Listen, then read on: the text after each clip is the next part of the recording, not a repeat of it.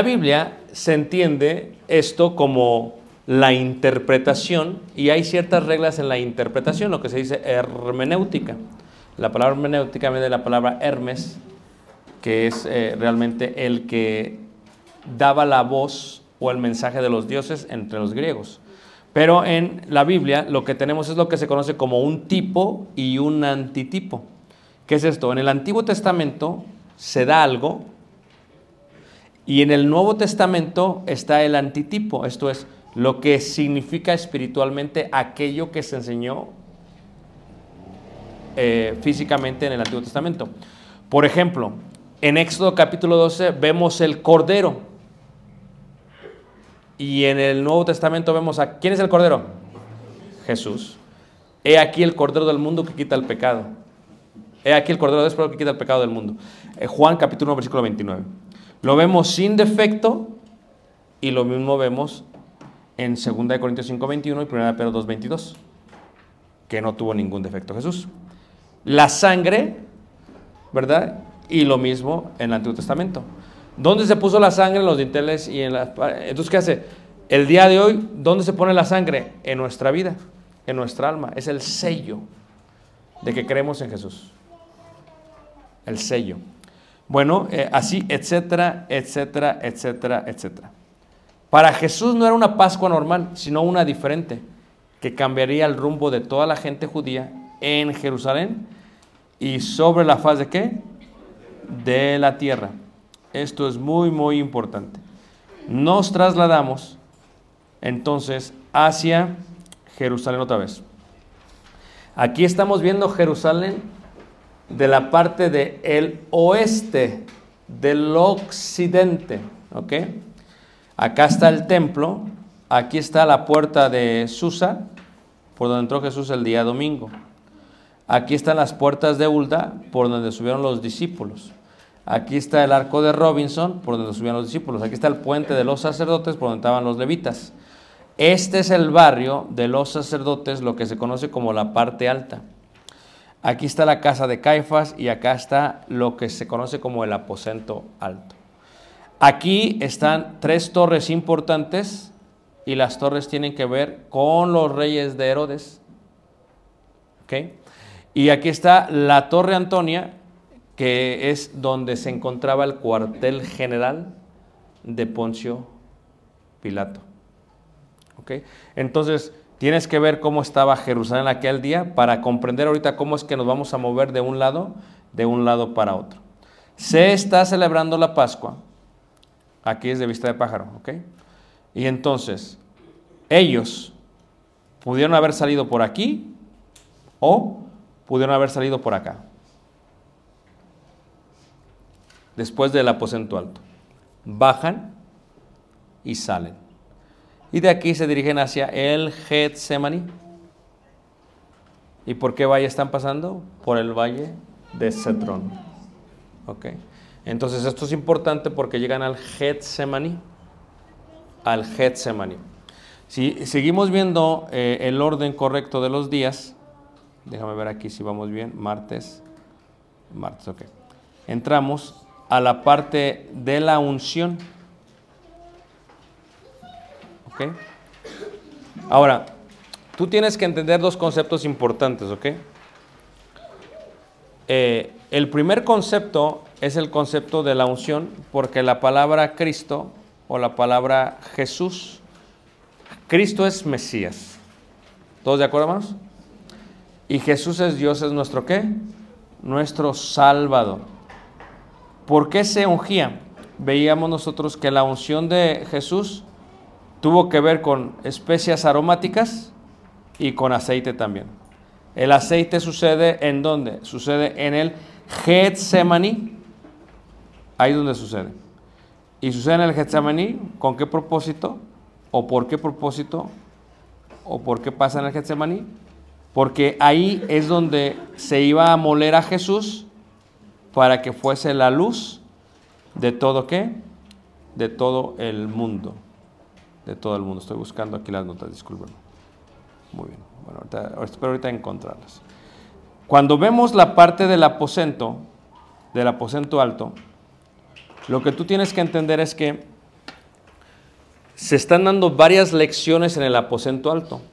Si tú ves el Evangelio de Juan y lo ves desde el capítulo 12, es donde inicia la última semana de Jesús.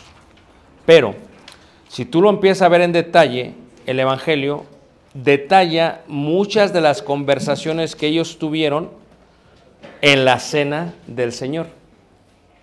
Y también detalla varios aspectos importantes en cuanto a la predicción de su muerte. Si ves Juan capítulo 12, por ejemplo, versículo 20, aquí ves lo que sería la metáfora del grano del trigo. En Juan capítulo 12, en el versículo 23, dice, Jesús le respondió diciendo, ¿ok? Ha llegado la hora para que el Hijo del Hombre sea glorificado. Versículo 24. De cierto, de cierto os digo que si el grano de trigo no cae en la tierra y muere, ok. Jesús le iba a decir a ellos que él era el pan de qué? De vida. ¿De qué se hace el pan? De trigo. De trigo. Entonces, él es el grano de trigo que caería en la tierra y muere. Él está dando esta predicción. Voy a morir y voy a ser enterrado. Pero para que el grano de trigo llegue a ser el pan, se tiene que moler, se tiene que triturar. Y se tritura de una forma santa, no directa. Se pone el trigo dentro de un lino blanco y se muele por encima.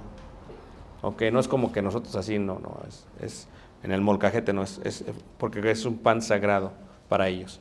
Entonces, ¿qué es lo que sucede? Dice ahí, queda solo, pero si muere lleva mucho fruto. ¿Por qué dijo esto? Versículo 20.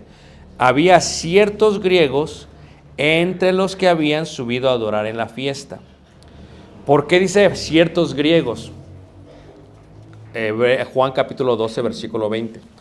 Dice ciertos griegos por varios conceptos. Primero, dice ciertos griegos porque no todos los que estaban en Jerusalén eran descendientes de Abraham. Había muchos prosélitos en Jerusalén. ¿Qué es un prosélito? Alguien que es gentil y se hace judío. Levanta la mano que me está siguiendo, hermanos. Muy bien.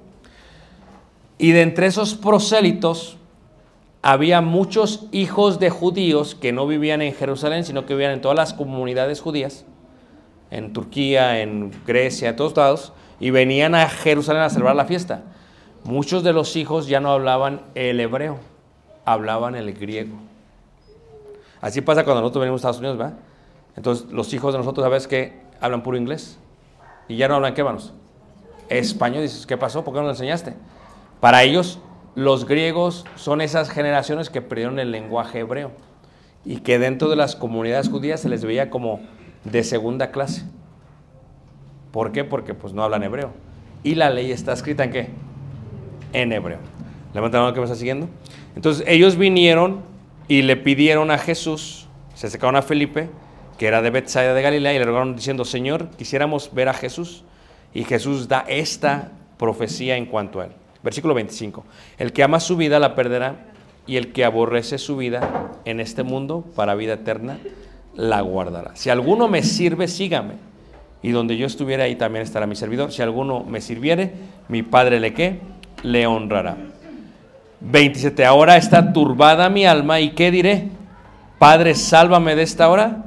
Mas para esto he llegado a esta, ¿qué manos? A esta, ¿qué manos? A esta hora. Eh, yo lo he enseñado esto, pero les va a tocar a ustedes. No les debería de tocar, pero les va a tocar. Porque vamos a hablar en esta parte de la gran confusión que existe y que hay con la expresión Eli Eli, lama quemanos, sabactani. Esta expresión que hay muchísima, muchísima confusión al respecto. Pero ¿por qué lo estoy mencionando en este momento? Lo menciono en este momento, hermanos, por lo que está diciendo Jesús aquí. ¿Ok? Y me, y me voy a profundizar mucho el, sábado en la mañana, porque yo sé que esta es la pregunta siempre. Se han hecho varias doctrinas de esto y están muy erradas, ¿ok? ¿Ok? Dice Jesús en el Juan 12, 27, dice, ahora está turbada mi alma y ¿qué diré? Padre, sálvame de esta hora, mas para esto ha llegado esta hora. Les voy a hacer una pregunta, hermanos. ¿Es Jesús Dios? ¿Qué? ¿Puede Dios dejar de ser Dios? No. Y entonces, la palabra desamparado no indica la ausencia de la divinidad. Lo explico de otra manera. Vamos a decir que, que el hermano Omar decide desamparar a su mujer y a su niña, pero no las corre de su casa. O sea, cuando se enoja un matrimonio, cuando se pone seria la cosa, ¿verdad? A ver, levanta la mano, ¿quién está casado aquí? Ok. Cuando se pone seria la cosa, ya todos saben lo que sucede. ¿Y qué pasa? Se van a acostar. Pero normalmente, y esto es normalmente la mujer, no el hombre, casi el hombre, rara vez que lo hace, pero también se le van las cabras. ¿Qué sucede? Eh, están acostados y, le da la espalda al cónyuge. ¿Y qué le está diciendo con eso? Estoy aquí, pero no estoy aquí. Levante la mano a quién le ha pasado eso. Confesión. Vete preparando, hermano Roberto. Digo, digo, para que no te pongas a llorar, ¿ok? Eso es normal. Entonces, el hermano puede desamparar, o sea, desamparar no indica la ausencia, simplemente indica, estoy aquí, pero no estoy aquí. ¿Ah? Pero, en esta parte de Eli, Eli lama sabactani, que se traduce como desamparado, se ha, se ha creado la idea de que el Padre Dios dejó solo a Jesús, incongruente con la Biblia. Y todo está basado en Eli, Eli lama que sabactani. Eso lo vamos a ver el sábado. Pero Jesús quería que llegara a esa hora, hermanos. ¿Sí o no? Sí. Aquí lo dice, dice, ahora está turbada mi alma y qué diré. Padre, sálvame de esta hora, mas para esto he llegado a esta hora. O sea, Jesús está preparado para eso. Porque Eli, Eli lama sabactani, realmente lo que significa es, estamos aquí, a eso venimos y vamos a terminar lo que vinimos a hacer. Eso es lo que significa. Pero para que se entienda, se lo voy a tener que explicar el sábado. palabra por palabra, del arameo a la traducción del día de hoy. Levante la mano, ¿quién me sigue, hermanos? Entonces, pero aquí es importante porque Jesús dice, ahora, ¿está turbada mi alma? Sí, claro. ¿Y qué diré? Padre, sálvame de esta hora, mas para esto he llegado. O sea, nosotros pensar que Dios abandonó a Jesús es incongruente con todo el concepto de la Biblia. Y se han tornado y dicen, no, es que, es que llevaba el pecado del mundo y Dios no, tiene, no puede ver nada con el pecado, se lo separó. No, porque el pecado no es un artículo que se puede cargar. El pecado es una acción que tiene una consecuencia. No es como que yo tengo, hago un pecado y es como una piedra. Y entonces se la aviento a Omar y él la carga por mí. No, el pecado es una acción, no es un artículo. Por eso en la Biblia lo que Jesús llevó fue el castigo de nuestras acciones. Y para eso tendremos que ver esta parte interesante de la parte que dice Gálatas, ¿verdad? Maldito el que es. Lo voy a tener que explicar porque vamos a llegar a la cruz que es el seminario. Pero estoy dando toda esta información para que lleguemos a ese punto. Levanten la mano quien me está siguiendo. Entonces, ¿qué es lo que pasa? Esa es la parte. Ahora, Jesucristo está aquí y Jesucristo capítulo 13, versículo 1, en 13.1 empieza a describir cosas que no describen los otros eh, evangelios. Ahí, en, por ejemplo, en, Juan capítulo 13, dice, antes de la fiesta de la Pascua, sabiendo Jesús que su hora había llegado para que pasase de este mundo al Padre, dice, como, como dice, como había mandado, dice ahí, eh, como había amado, perdón, como había amado a los suyos que estaban en el mundo, los amó hasta el fin. Y cuando cenaban, como el diablo ya había puesto en el corazón de Judas, ¿qué manos? Iscariote. Ahora, lo que tú tienes que entender es que, reiteramos, Judas Iscariote, hijo de un Simón, Juan 6, 71, a diferencia de los demás discípulos, este era hijo de un tal Simón, sin embargo no vivía con su padre. Lo cual indica, reitero, que ah, hubo un problema Judas y su padre. Si no, se hubiera dicho Judas, hijo de Simón. O sea, ¿por qué se le llama Judas Iscariote? Porque algo andaba mal. Es como si decían otros, me quito el apellido. ¿Cómo te llamas? Ricardo. ¿Ricardo qué? Nada más Ricardo. Ricardo de Ciudad de México, que vive en Chicago. ¿Pero cuál es tu apellido? No, eh. porque él no quería asociarse, ni lo asociaban con quién? Con su padre. Una vez más, originario de la parte Kerriot, de la parte de la parte Kerriot. ¿Ok? Esto indica la futura traición. Ahora, Judas tenía un problema que normalmente tienen casi todos los hombres. Los hombres tienen tres debilidades. Lo puedes ver a través de toda la Biblia. Tres debilidades. Número uno, el poder. Si la mujer, una mujer no podía hablar con los judíos. Tenía que pedir permiso para hablar. ¿Y se acuerdan de la, mamá de Juan y de Jacobo? Esa se aventó. E- Eso era una falta de respeto. ¿Y para qué se aventó? Dale chance a mis hijos que uno se siente qué. Fíjate lo que ella está pensando. Bueno, ¿qué madre no quiere lo mejor para sus hijos? Tampoco no. Pero tampoco. Tampoco no se vale. Eh, Entonces, el otro es el dinero.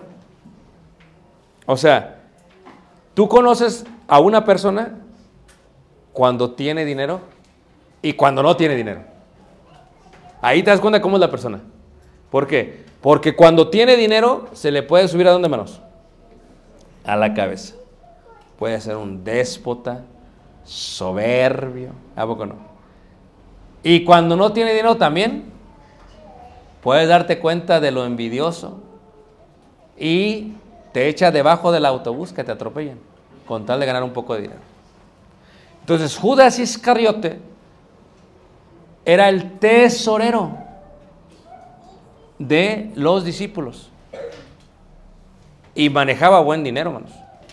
Porque ustedes saben que una de las personas que le daba para el ministerio de Jesús, pues no era cualquier mujer. Era una mujer que era parte de los altos mandos de los reyes asmoneos. Entonces, ¿tenían qué manos? Dinero. Y Judas, ¿qué hacía manos? Sustraía qué manos? De la bolsa. Entonces, ese fue uno de los problemas de Judas, el dinero. ¿Y qué pasa? No fue suficiente con lo que robaba de la bolsa, de la tesorería de los discípulos, sino que además vendió al Señor Jesús por 30 piezas de qué vamos? De plata. Ahora, él tendría que ser el instrumento para iniciar el plan divino por parte del diablo. Y cuando, 13 Juan 13, 2 dice, y cuando cenaban, como el diablo ya había puesto en el corazón de Judas Iscariote, hijo de Simón, que le entregase, fíjate el orden, ¿ok? Ustedes lo ven normal, pero cuando tú estudias eh, paralelismo hebreo, las palabras y cuando se escriben son de gran importancia. Vean ustedes, Raab. Fíjate, cuando se introduce a Raab en el libro de Josué, ¿cómo se introduce a Raab? No se le dice Raab. Primero se dice su profesión. La ramera dice. Y luego se dice qué? Raab. En la Biblia, cuando se menciona algo primero, es porque es por orden de conocimiento, por orden de autoridad o por orden de cronología. Y en este caso dice Judas, dice ahí la palabra de Dios, Iscariote, de Cariot, o sea, si alguien lo lee en hebreo, Judas el que se iba a ahorcar. Ya se está diciendo así desde cuándo, hermanos, pero no lo habían percibido. Y dice, hijo de Simón, luego se dice hijo de Simón. ¿Por qué lo dice después? Porque al parecer ya no había una relación. Y esto indica rebeldía. Y si hay rebeldía, no vive con él. Por eso se le identifica que vive en Escariote. Porque no es como ahora, ¿eh? En aquellos tiempos, si tú tienes hijos, ¿dónde va a vivir tu hijo? En tu tierra. En tu tierra. Es un ejemplo, ¿eh? por ejemplo, eh, Roberto Limón. Entonces él, si fuese judío, que no lo es, si se casa, no sabemos con quién, ya tenemos una idea. Si se casa, no se mueve de aquí de León. Y si se mueve, le parten el corazón a los papás. Se siente feo cuando se van los hijos, ¿a poco no? Fíjate, el hermano Mar, qué bonita la niña, de aquí para allá. Si él supiera, nadie sabe para quién trabaja. Porque si él supiera a quién se la va a dar, y luego le va a costar shampoo, cremas, vestidos. ¿O no, hermano? Échale, hermano. ¿Qué más? ¿Qué más? Escuela, échale. La y luego para que venga un susodicho y se la lleve, hermano. ¿Qué te dije? Nadie sabe para qué trabaja. Entonces, los judíos era tú te quedas aquí. Y Judas no se quedó con Simón, se fue a Cariot. Esto indica algo muy interesante acerca de Judas. Ahora, dice ahí la escritura que el diablo ya había puesto en el corazón de Judas. Ahora, voy a decir algo que le va a causar un poquito de conmoción, ¿ok? Eh, nosotros vivimos todos en dos áreas, dos secciones, dos aspectos de la vida. Uno es un aspecto que se mide por el espacio en el que estamos. O sea, yo estoy aquí ahorita y estoy en un punto cardinal. Nadie de ustedes puede estar en el mismo lugar que estoy yo físicamente, a menos que me empujen, me quiten. Yo me muevo y ya estoy en otro. Yo me muevo y ya estoy en otro. ¿Todos me están siguiendo, hermanos? Entonces, esta es la parte física. Yo no puedo estar aquí y en Chicago a la misma vez, en la parte física. Pero también vivimos en lo que la Biblia le llama una hueste espiritual, la parte interna. El espíritu no está sujeto a este cuerpo en el aspecto de la hueste espiritual. Por eso divagamos en el pensamiento. Por eso podemos estar aquí y pensando en los frijoles y se quemaron. ¿Ok? Por eso Pablo le dice, reunidos vosotros con mi espíritu. ¿Por qué? Con lo que yo les he enseñado. ¿Con qué? Con, con lo que saben que voy a probar. ¿Con qué? Con lo que saben lo que yo diría estuviera presente. Con, con la esencia de mi conciencia, de mi conocimiento, todo lo demás.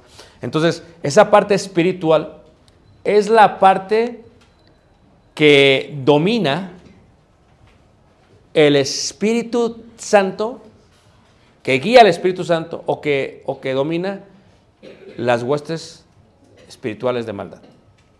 Y entonces cuando dice aquí la escritura que Judas Iscariote, dice que el diablo ya había puesto en el corazón de Judas Iscariote, indica que ya Judas ya tenía planificado lo que iba a hacer. No es como que, a ver, no, no. Ahora, les pregunto algo. ¿Fue la culpa del diablo o fue la culpa de Judas? De Judas. ¿Por qué? Porque el diablo no puede hacer que lo físico se mueva. Pero sí puede. Pero no puede. ¿A qué hago referencia? A que el diablo, tú te echas un round con tu esposa, con Calé. ¿Quién es el más violento? Depende. Ay, sí. De- ¿Depende del diablo o de, de-. No, no, no. Ah, ok, ok. Muy bien, muy bien, hermano. Ok, vamos a que tú te peleas con Caleb, ¿ah? No sé. Y de pronto, de pronto, no sé si se les ha pasado. Y se les viene a la mente, dile esto. O se viene, hazle esto. O azota la puerta. Y ¿a poco no empieza? Y empieza uno de los dos más escandalosos. Sube la voz. Ah, ok. Entonces, luego dice Caleb o alguien más, pues, ¿qué, qué, qué, qué demonios te traes? Pues es una expresión muy correcta. ¿Por qué? Por lo que el diablo no puede hacer que muevas la boca, pero mete la idea. Y tú decides. Y por tu decisión serás juzgada tú, no el diablo. Ese es el sentido. Judas pudo haberse detenido, pero Judas tenía, le gustaba qué manos? Money, el dinero. Entonces, ¿qué hace Judas, hermanos? Judas ve en el ministerio una fuente de ganancia. Porque en la iglesia, los predicadores hay muchos que están por fe y otros por feria. Y es distinto. ¿Están de acuerdo, hermanos? Hay predicadores que no, que quieren es que, hermanos. Y aquí, seamos honestos, o sea, aquí ningún predicador se hace rico.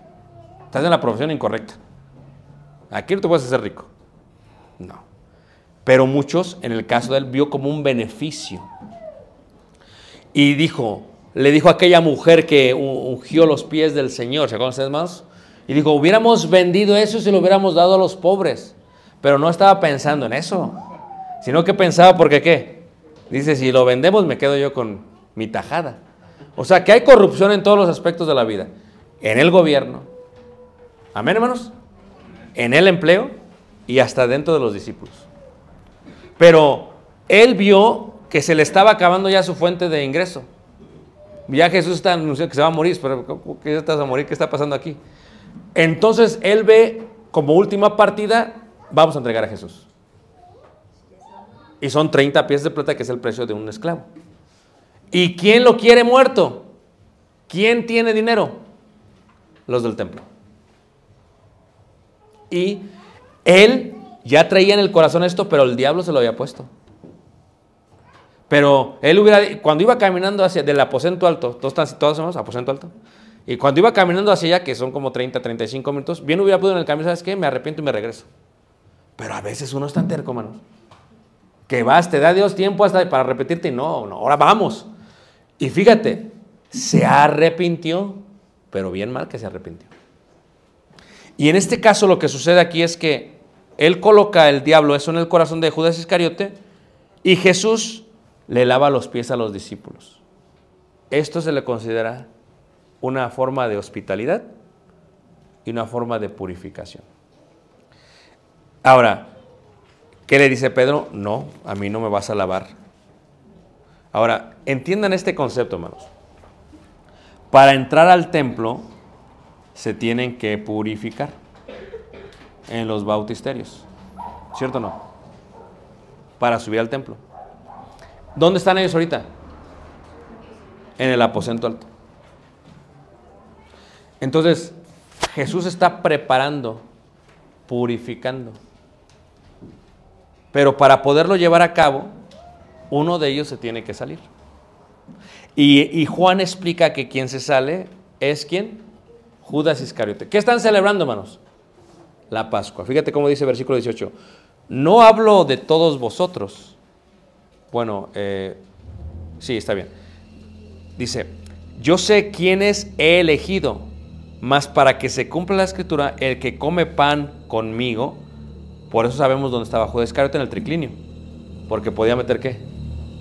Y dice, el que coma pan conmigo, dice, levantó contra mí su calcañar, desde ahora os lo digo antes que suceda, para que cuando suceda creáis que yo soy. De cierto, de cierto os digo, el que recibe al que yo enviare, me recibe a mí, y el que me recibe a mí, recibe al que me envió. Habiendo dicho Jesús esto, se conmovió en espíritu y declaró y dijo, de cierto, de cierto os digo, que uno de vosotros me va qué? A entregar. Entonces los discípulos se miraban unos a otros, dudando de quién hablaba. Y uno de sus discípulos, al cual Jesús amaba, estaba recostado al lado de Jesús. Fíjate que aquellos que escribimos, todo es inspirado por Dios. Pero Juan tenía un poquito de vanidad, hermanos. ¿Te has dado cuenta de todo eso, hermanos, en sus escritos? Aquel, dice aquel al que Jesús amaba. A ver, tiempo, Juan. ¿Nada más te amaba a ti? No, pero él tiene que escribirlo. ¿Ah? Y tiene que escribir que está recostado. Y es más, en el último capítulo, cuando le dice eh, Jesús a Pedro, ¿vea? ¿y qué, qué a ti si quiero que este quede? O sea, vete Juan como... Y, ah, y- y pónganme atención. Cuando resucita Jesús y corren a la tumba desde el aposento alto, porque corren a la tumba, ¿cierto hermanos? Y ahí le pone Juan, y le gané. Bueno, pone. ¿O no pone eso, hermanos? Ahora dicen todos, no, pues es que estaba Pedro más viejo. Sí, sí, sí, sí. Pero no tienes que poner que ganaste. O sea, fíjate, o sea, ve, ve el concepto de escritura. Y aquí lo pone ahí Juan, y dice Juan, al cual Jesús amaba y estaba recostado al lado de Jesús, dice, a este pues hizo seña Simón Pedro. O sea, Pedro pues está enfrente y le dice, ¿quién? En Mateo dice, soy yo, todos preguntan, soy yo, soy yo. Y dice ahí en el versículo 26, respondiendo Jesús, a quien yo diera el pan mojado, aquel es. Y mojando el pan lo dio a Judas Iscariote, hijo de qué? De Simón, dice, y después del bocado Satanás entró en él. Entonces Jesús le dijo, lo que vas a hacer, hazlo más pronto. O sea, ¿supieron quién era? Sí, lo vieron todos. No se percataban de todo todavía. Y luego dice, pero ninguno de los que estaban a la mesa entendió por qué le dijo esto. Porque algunos pensaban, puesto que Judas tenía la bolsa, o sea, la tesorería, que Jesús le decía, compra lo que necesitamos para la fiesta o que diere algo a los pobres. Cuando él, pues, hubo tomado el bocado, luego salió y era ya que de noche. Aquí es donde te das cuenta qué día es, cuándo se celebró la Pascua. ¿Por qué lo escribe Juan así? Porque la Biblia nos da detalles. O sea, ya era de noche. No te dice qué hora era, pero te indica que ya había tres estrellas en el cielo. Te indica que ya había entrado la noche. Y te indica que él salió. Ahora, ponme atención, ¿ok? Si tú eres analítico como yo lo soy, desde el aposento alto, él tiene que ir a hablar primero con quiénes, hermanos. ¿Con quiénes? Con los sacerdotes. Y fíjate, fíjate cómo es este Judas, porque da hasta coraje. Se va Jesús con los discípulos hacia Getsemaní. Él cobra y se lleva a los soldados con él, hermanos, al Getsemaní. O sea, este ya sabe dónde van. Tiene todo bien fríamente, ¿qué manos? Calculado. Entonces, Judas es el hijo de maldición y está todo colocado para que suceda. Cuando Judas sale, y esto no lo describen bien Mateo, Marcos y Lucas, por eso es importante el Evangelio de Juan, Jesús les da la esencia de la divinidad en los próximos siete, tres capítulos. Salió Judas. ¿Cuántos hay solamente ahora? Once. Bueno, más Jesús. ¿Y qué es lo que pasa? Cuando sale, viene Jesús y Jesús les indica lo que va a pasar. Y Pedro, ¿verdad? Siempre Pedro va, eh, muy, dice ahí versículo 36, le dijo Simón Pedro, Señor, ¿a dónde vas? Jesús respondió, a donde yo voy, no me puedes seguir ahora, más me seguirás después. Le dijo Pedro, Señor, ¿por qué no te puedo seguir ahora? Mi vida pondré por ti. Jesús le respondió, tu vida pondrás por mí, de cierto, de cierto te digo, no cantará el gallo sin que me hayas negado, ¿qué? Tres veces. ¿Listos? Ahora, aquí estamos en la parte del mapa. y estamos en el aposento alto. ¿Ok? Entonces, ¿qué es lo que sucede? Esto está pasando aquí. Judas ya se fue. Judas fue para acá, a la cámara de la roca. Ahí tiene que, ahí está coordinando todo. Pero ¿qué están celebrando los judíos? En el templo. Fíjate lo que está pasando, hermanos. Y fíjate el, eh, eh, la envidia, el odio que le tiene, el aborrecimiento que tiene Jesús. O sea, detiene su fiesta tan importante para pagarle a Judas. O sea, increíble lo que pasa, hermanos. Porque eh, esto es, los rabin, lo- lo- lo- los escritos dicen esto, ¿ok? Yo le digo a Caleb esto, Caleb. A veces estamos comiendo y Caleb dice, bueno, vamos a hablar, me compras esto. Y le digo, no, no, no, es que en la mesa no se habla de dinero. Esa es regla de los judíos. En la mesa no se habla de dinero. Porque ¿qué es lo que estamos haciendo, hermanos? Comiendo, teniendo unos con qué? Con otros. Imagínate, hermana. Se sientan a la mesa. Hermano Roberto, pon atención. Los demás ya lo entienden esto, ¿ok? Pero si tú te casas, pon atención, hermano. Te sientas a la mesa y de pronto se sienta la susodicha. Y de pronto dice la susodicha, dice, ¿y cuánto te van a dar de aguinaldo? ¿Tú crees que no le va a hacer daño a las quesadillas? No, se la... Se muere ahí. Se muere Roberto. Porque en la mesa ellos no hablan de dinero. Cuando hay una fiesta judía no se habla de dinero, hermanos. Fíjate cómo ellos rompen su propia ley. Ellos le pagan en la celebración más importante para el judío, la Pascua. Ah, y no solo eso, hermanos. Lo juzgan de noche y está escrito en el Mishnah, las cosas no se juzgan de noche porque es símbolo de las tinieblas. Fíjate lo que pasa con Jesús. Y esto ocurre, ¿y qué pasa? Y Pedro dice, bueno, yo voy a donde quiera, dice, no, va a cantar el gallo. Y el gallo indica, ¿quién vive en rancho más? ¿Quién vivió en rancho? Ahí va, ahí va. Depende, porque una vez yo fui a Oaxaca y el gallo no dejaba de cantar. Pero depende de los gallos. Dígame cuánto canta. ¿Los, ¿Tenían gallo? Ah, Dígame a qué hora cantaba su gallo.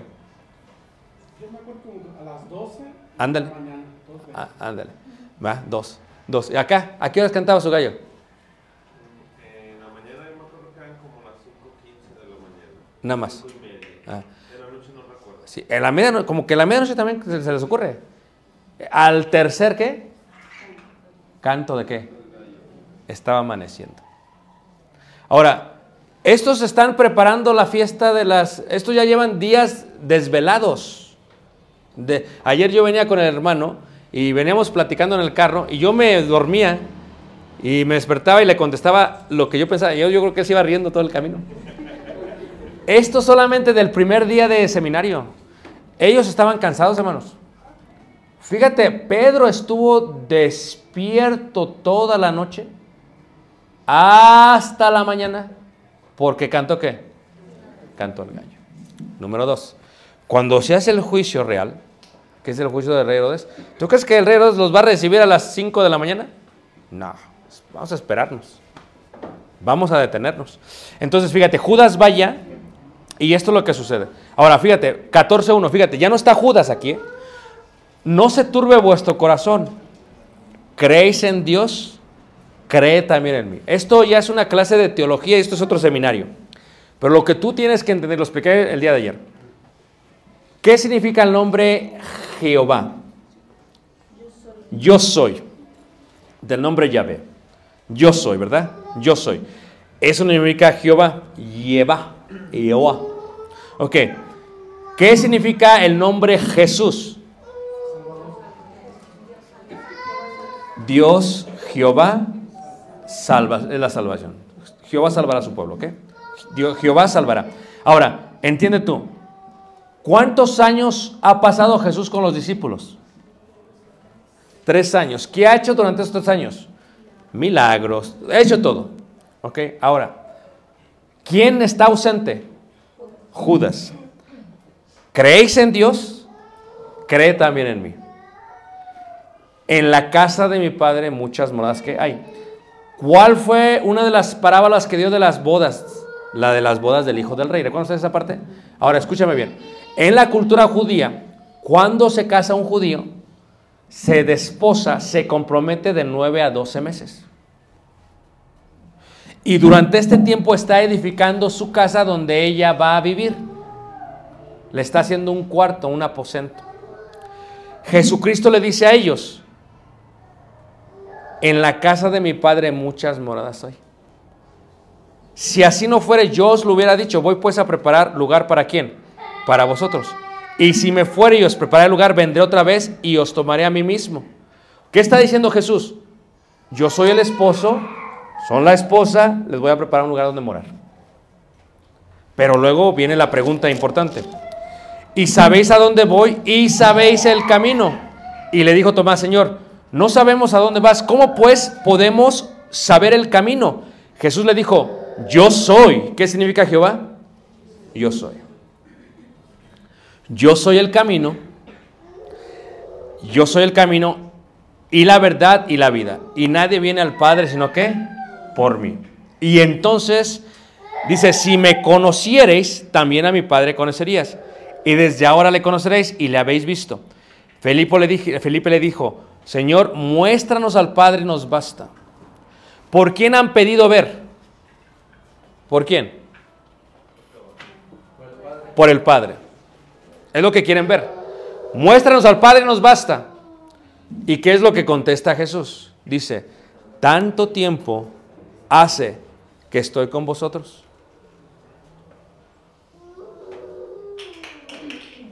¿Es Jesús el yo soy?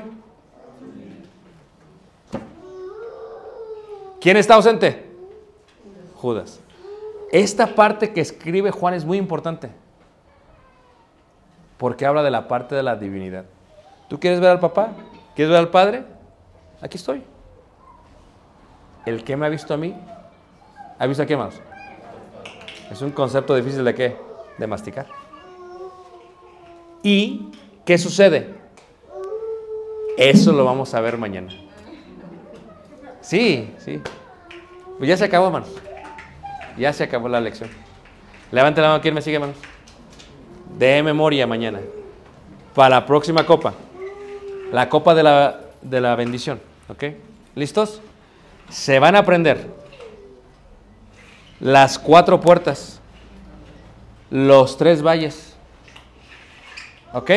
Las siete fiestas, las cuatro copas, porque son las cuatro puertas, ya les dije, va a haber más puertas, ¿verdad? ¿Cómo se dice Gólgota en griego, en arameo, en latín, en español? ¿Ok? ¿Me entendieron o no? Y para acabar todo, la receta de la salsa. ¿Qué se utilizaba? ¿Para qué más? Para la Pascua. De memoria, sin ver las notas. Que mañana tengo que trabajar, no es mi problema. Hasta, las 8 de- hasta las 8 de la- ¿A qué hora te levantas? A las 5. A las 4 levántate. Y si dices, no, a mí no me interesa la copita, yo me voy a dormir. Pues está bien. Pero quien haga la tarea, ¿ok? Quien esté llevando las tareas y en orden, yo estoy viendo aquí quienes están poniendo atención y ya veo unos que nomás no. ¿Ok? Le vamos a dar la playera. ¿Tantos aquí, hermanos? Ok. Cinco minutos de preguntas.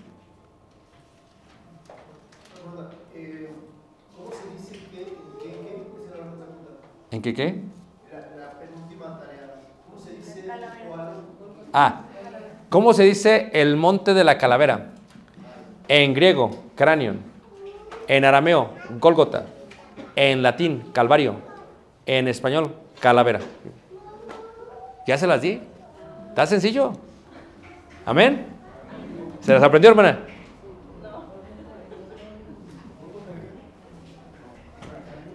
Cráneo, Gólgota, Calvario, calavera. Ahí está.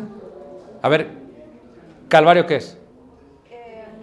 Latín. Nosotros ca- cantamos una parte en latín. En el monte Calvario. Calvario es latín. ¿Sí sabían ustedes eso, hermanos? También cantamos en griego. Cuando cantamos el paracleto. Paracleto es griego para consolador. ¿Sabemos lenguas también nosotros? Unas partes nada más. Muy bien, preguntas. Cinco minutos de preguntas, hermanos. Hermano. Hermano, en la actualidad hay un lugar donde van los judíos a orar.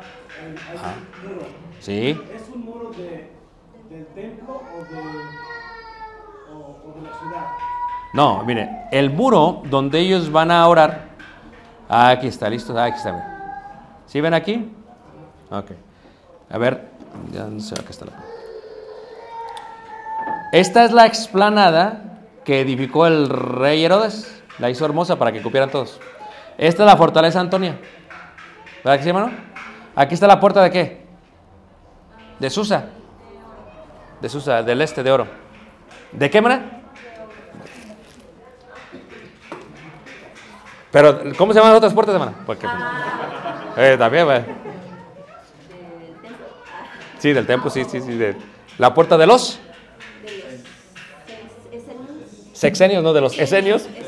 Y la puerta de las. Ahí está, ya, ya, mana. Ya, ya, sí sabes, sí sabes. Te ganó, hermano Calé, te ganó. Pero se enoja, dice que es la más enojona. Ok. Estábamos en el, el muro. Y entonces, aquí están las puertas de Ulda. Aquí está el arco de Robinson. Aquí está el, el, el- Salomón, el pórtico Salomón. Y aquí está este muro que edificó Nehemías. El muro de los lamentos. Ahí es donde van a orar. Porque hasta ahorita están entrando arriba, pero ¿por qué ellos no suben acá arriba a orar? Porque ellos creen que si están en la presencia de Dios pueden morir. Y lo más cercano es, ¿dijo tamales? Híjole, claro, es que me puso nervioso. Híjole, sigue diciendo que, entonces aquí está el muro de los lamentos, ¿eh? Una vez estuve compitiendo con Vicente porque estaba el de al lado con todo lo que daba la música. pero- Bien, entonces ese es el muro de los lamentos, hermanos. Ahí es donde van a orar. ¿Ok? De nada. ¿Quién lo edificó? La piedra más grande, ¿cuánto mide? Más de 500 toneladas. ¿Cómo la subieron? Está increíble. Listo, mano. Otra pregunta, mano. Es la única. A ver, dígame, ¿cómo se llama este? Gracias, hermano. ¿Y cómo se llama esta? Muy bien. ¿Y cómo se llama este patio? Gentiles. ¿Y el patio de aquí? ¿Y el patio de aquí? ¿Y el patio de aquí? Miren, son bien inteligentes. Es más, de tarea también mañana. Bueno, ay, hermana está bien trabada tanta tarea. Ándele, así es la escuela, así es la escuela. Puras memorias. No, no, no, no se venga, hermano, no se venga. Ok, muy bien. Preguntas, hermanos. Hermano.